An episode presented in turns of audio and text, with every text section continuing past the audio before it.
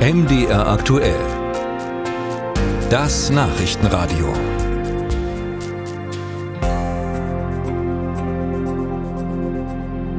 Jeder Mensch hat das Recht auf ein selbstbestimmtes Leben und jeder Mensch hat auch ein Recht auf selbstbestimmtes Sterben. Weil das Grundrechte sind, hat das Bundesverfassungsgericht 2020 ein wegweisendes Urteil gefällt und das äh, 2015 vom Bundestag beschlossene Verbot der geschäftsmäßigen Sterbebeihilfe gekippt.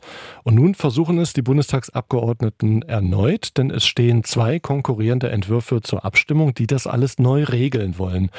Spannend daran, die Abstimmung über die Gesetzentwürfe erfolgt ohne Fraktionszwang. Das heißt, jeder entscheidet nur nach seinem Gewissen. Aber vielleicht braucht es gar keine neue Regelung. Schließlich hat das Bundesverfassungsgericht ja das Recht auf selbstbestimmtes Sterben sehr weitgehend ausgelegt. Und darüber will ich reden mit Professor Robert Rossbruch, dem Präsidenten der Deutschen Gesellschaft für Humanes Sterben am Telefon. Hallo, ich grüße Sie. Hallo, Herr Kries. Herr Rossbruch, der Bundestag stimmt ja darüber ab, wie nach dieser grundlegenden Klarstellung des Verfassungsgerichts die Hilfe bei der Selbsttötung reguliert werden soll. Und jetzt kann man da stutzen. Wenn es um ein Grundrecht geht, warum muss man das überhaupt regulieren? Naja, es könnte einen Grund dahingehend geben, dass man sagt, man möchte einen Missbrauch ausschließen und deswegen wollen wir das regulieren.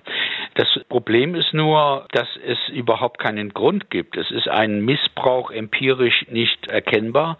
Wir haben jetzt dreieinhalb Jahre nach dem Urteil des Bundesverfassungsgerichtes, in dem Sterbehilfeorganisationen Freitodbegleitungen anbieten. Wir als DGS, die keine Sterbehilfeorganisation sind, bieten eine Vermittlung für unsere Mitglieder an.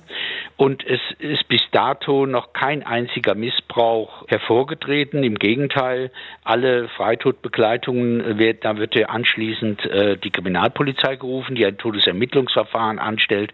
Und in keinen dieser Fällen ist es äh, zu einem Missbrauch gekommen. Es gibt auch keine Grauzonen, wie das immer wieder äh, kolportiert worden ist. Mhm. Es bedarf also aus unserer Sicht keiner gesetzlichen Regelung. Trotzdem gibt es jetzt diese beiden Gruppen von Abgeordneten, die konkurrierende Anträge vorgelegt haben. Gehen wir ja. sie mal durch. Es gibt diese eine Gruppe um äh, Lars Castellucci von der SPD und Ansgar Heveling um von der CDU. Die macht neben einer Beratung auch eine psychiatrische oder psychotherapeutische Begutachtung zur Voraussetzung für eine mhm. straffreie Abgabe von Arzneimitteln, die töten können. Was mhm. halten Sie von diesem Antrag? Mhm. Also zunächst mal ist es so, grundsätzlich halten wir diesen neuen Paragraph 217 Strafgesetzbuch, der sozusagen der Nachfolger von dem für verfassungswidrig erklärten Paragraph 217 Strafgesetzbuch ist, wiederum für verfassungswidrig. Denn der Absatz 1 dieses Entwurfs ist identisch mit dem Absatz 1 des damaligen Paragraphen 217, der für verfassungswidrig erklärt worden ist. Mhm. Hinzu kommt, dass er Hürden setzt mit diesen zweimaligen Beratungsterminen Terminen äh, bei einem Psychiater oder Psychotherapeuten, hier werden die Hürden so hochgestellt, dass es faktisch gar nicht mehr zu einer Freitodbegleitung oder Suizidhilfe kommt. Denn man muss sich einfach mal die Praxis vorstellen. Ich brauche mittlerweile Wochen und Monate, um überhaupt einen Termin bei einem Psychiater zu bekommen. Und jetzt sollen sogar zwei Psychiater aufgesucht werden, die unabhängig voneinander dort Termine machen und eine Beratung vornehmen sollen. Mhm. Es ist also faktisch ausgeschlossen, dass ich als schwerstkranker Mensch innerhalb von wenigen Wochen tatsächlich einen entsprechenden äh, Beratungsschein bekomme, um dann eine Freitodhilfe in Anspruch nehmen zu können. Und dann gibt es den zweiten Vorschlag, äh, der ist aber auch nicht ganz ohne Voraussetzungen. Da wird gesagt, ja. die Vergabe von tödlich wirkenden Medikamenten kann geschehen nach einer Beratung. Ich habe jetzt ja. noch nicht genau verstanden, ob die dann verpflichtend sein soll. Jedenfalls ja. soll ein bundesweites Beratungsnetz entstehen. Ist das mhm. der bessere Ansatz oder lehnen Sie das auch ab? Also das ist zunächst mal der liberalere Entwurf, der eine echte Alternative darstellt zu diesem verfassungswidrigen Entwurf von Castellucci. Der ist diskutabel und er kommt auch dem Urteil des Bundesverfassungsgerichts am nächsten. Und deswegen würden wir gut mit diesem Entwurf leben können, wenn er denn morgen verabschiedet würde. Allerdings ist in der Tat dort auch eine Beratungspflicht enthalten. Und gegen diese Beratungspflicht sind wir. Aber soll man sich nicht mal beraten lassen, wenn man den Wunsch hat, sich selbst ja. zu töten? Ja, ein Beratungsrecht halten wir für absolut wichtig und das ist in Ordnung.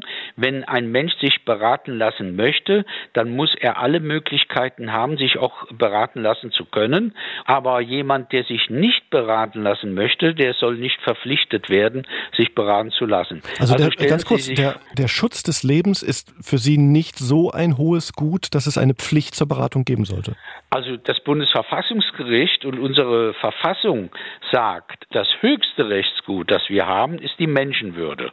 Und aus dieser Menschenwürde resultiert das Selbstbestimmungsrecht. Und erst dann kommt das Recht auf Leben.